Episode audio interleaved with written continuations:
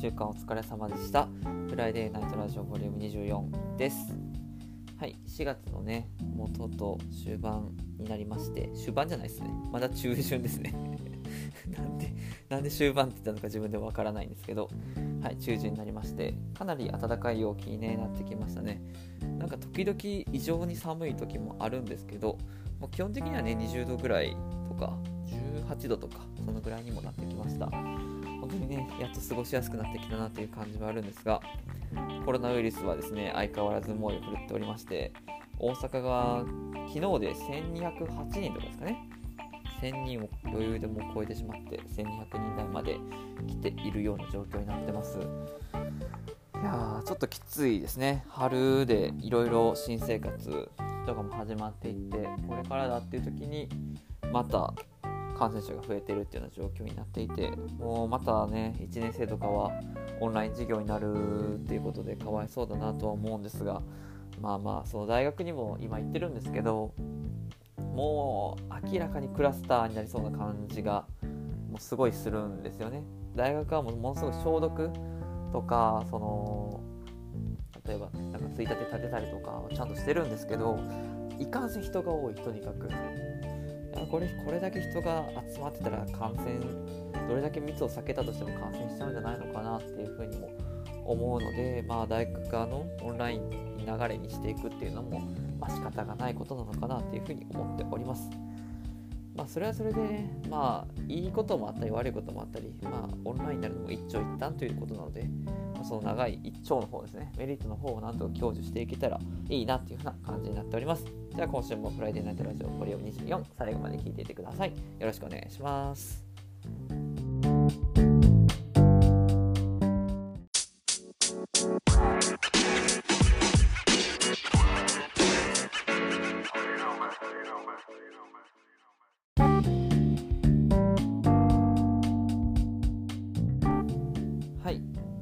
はですねもう4月に入って1年生もどんどんどんどん入ってきてるのでこのラジオもですね、えー、新入生向けにですね話をしようと思います。なので普段の話を期待されてるというかその普段通りの感じではないのでそこはご了承ください。逆に言うとね1年生はぜひぜひ最後まで聞いてっていただけると嬉しいなというふうに思ってます。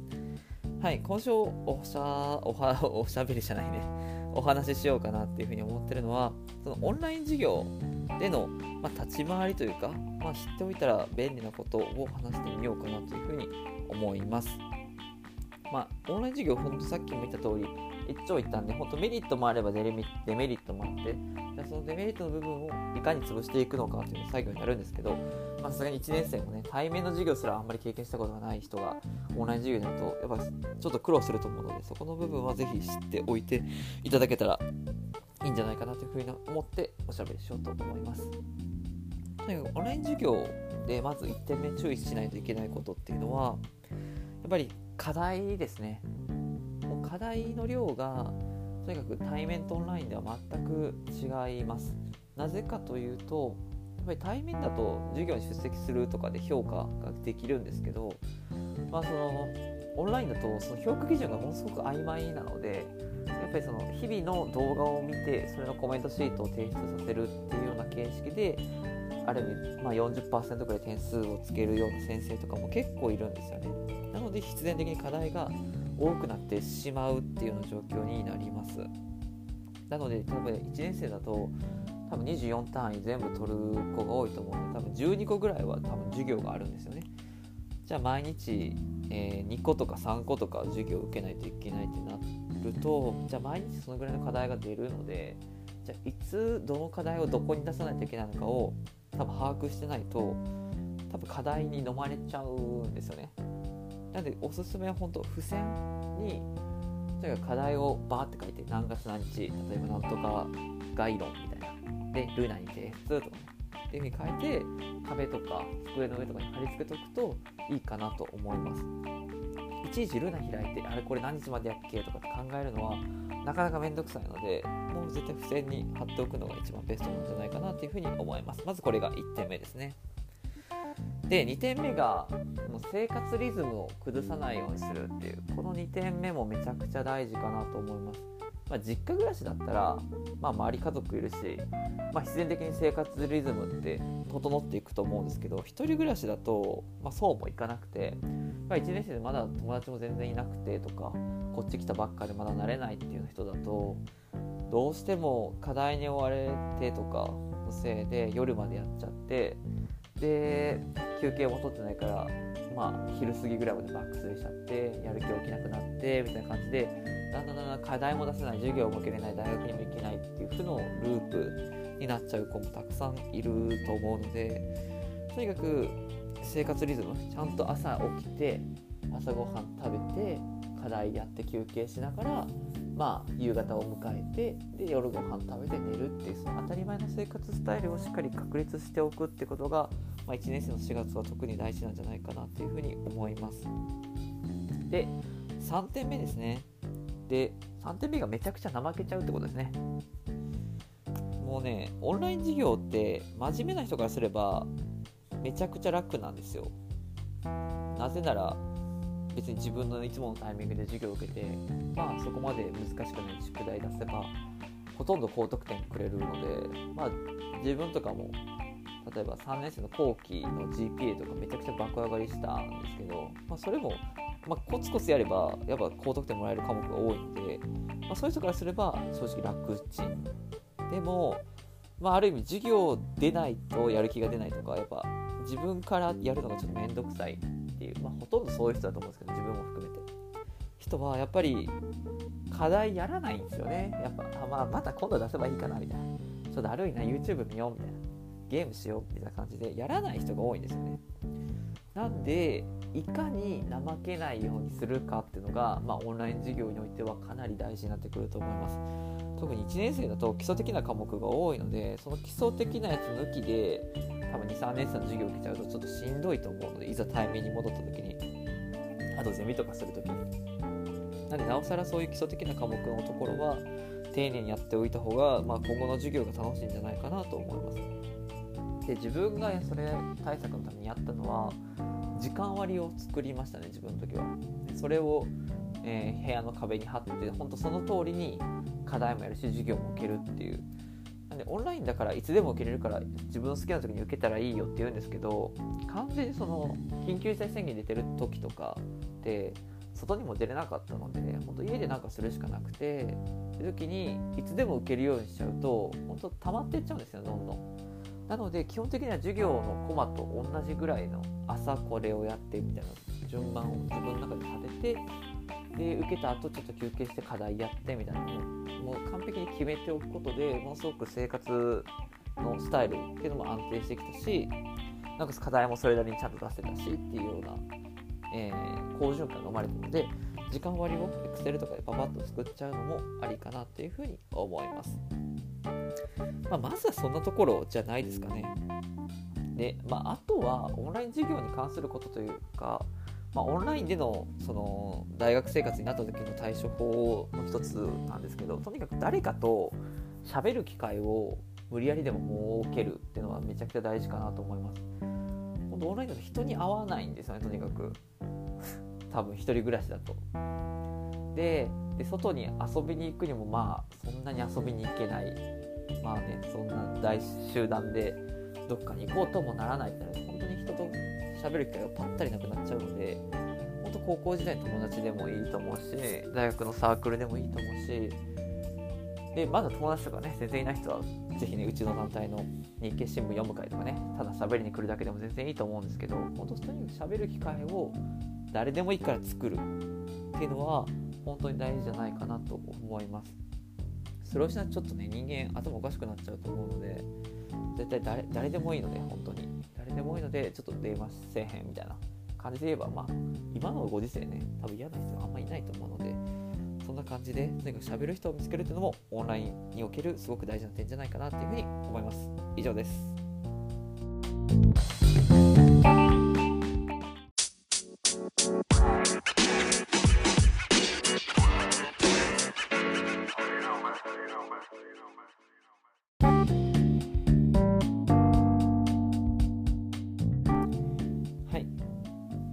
のところでちょっと1年生向けのねお話をさせていただきました。本当ね去年の1年生も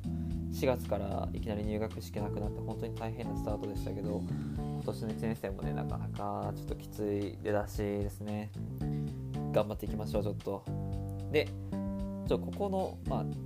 いつもなんか2つぐらい話してで音楽の話して終わってるんですけどこの2つ目の話は全然1年生向けじゃない話をしようと思います。なんで1年生で聞く人はちょっとごめんなさいっていう感じになるんですけど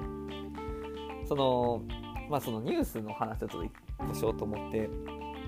でどのニュースかというとこの、まあ、ヤフーニュースの記事なんですけどこれ、えー、給付金除外性風俗は不健全と国っていう記事になっててまあそのコロナコロナ禍における、まあ、その持続化給付金とか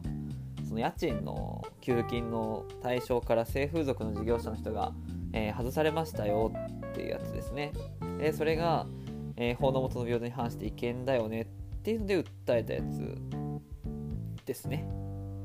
でそれの東京地裁での国場国側の、まあ、発言が、まあ、ちょっと自分的には結構ムカつくというかまあえー、こういうこと言うんちゃうんだみたいなのがちょっと思ったので今回記事に取り上げさせていただきました。あ記事元は共同通信ですね。で、まあ、国側がどういったかというと、まあ、その性風俗業は本質的に不健全と。で支給の対象外としたことは合理的な区別だっていうふうにまあ言っていて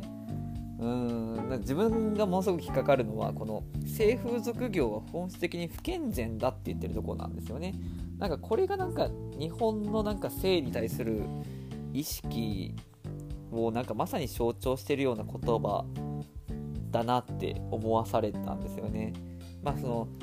当然なんですけどまあその性風俗っていうところが例えば暴力団とかねそういう裏金とか闇金とかともしかしたらつながりがあるかもしれないっていうところは確かに考慮に入れないといけないとこ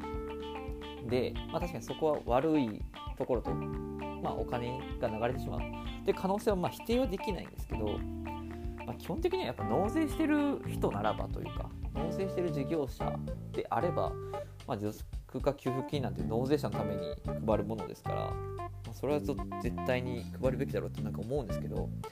こうなんかその性風俗とかをなんか不健全って言っちゃうのってものすごくそれこそが不健全だと思うんですよね。だって人間には三大欲求があって食欲睡眠欲で性欲があるんですよね絶対に。それのない人っていないじゃないですか。まあ睡眠とかショートスリーパーとか小食とかいますけどで絶対この3つは少なからず濃淡はあるけど存在してるものじゃないですか。でそのうちのその性欲の部分を不健全だって言って否定しちゃってるんですよ国が。それ自体がちょっとナンセンスというかねあるものないっていうのってものすごく気持ち悪くないですか？だってテレビの CM では食事のことってめちゃくちゃ並かれてるじゃないですか。でみんなより美味しいものとかより食べたくなるものを開発してそれを宣伝してみんな当たり前のようにそれを写真に撮って載せたりしますよねなのになんかじゃあそれが性欲っていうその別欲になったらダメなのかってまあその公序良俗の話はありますけどなんかそれがものすごく自分的には納得ができない点がものすごく多いなって思うんですよね。まあ、そのうんなんかここまでなんか自分自身の中にというか全人類がある意味ね性欲って認識できるものがあんのにそれを不健全だよねって言っちゃう国の考え方が自分はなんかムカつくなと思って今回のこの記事を選びましたね。まあ、その日経新聞読む会とかではさすがにここまでちょっとセクシャルなテーマはちょっと取り扱えないかなとは思うんですけど、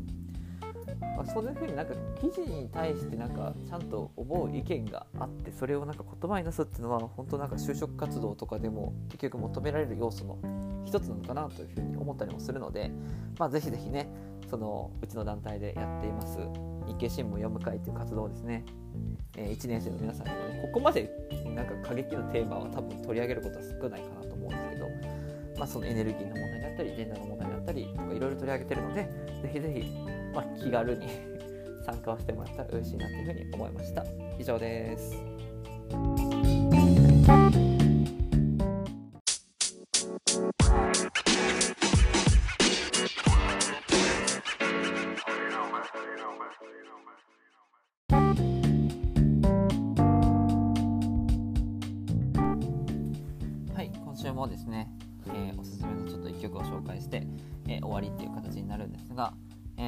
週おすすめしたい曲はですね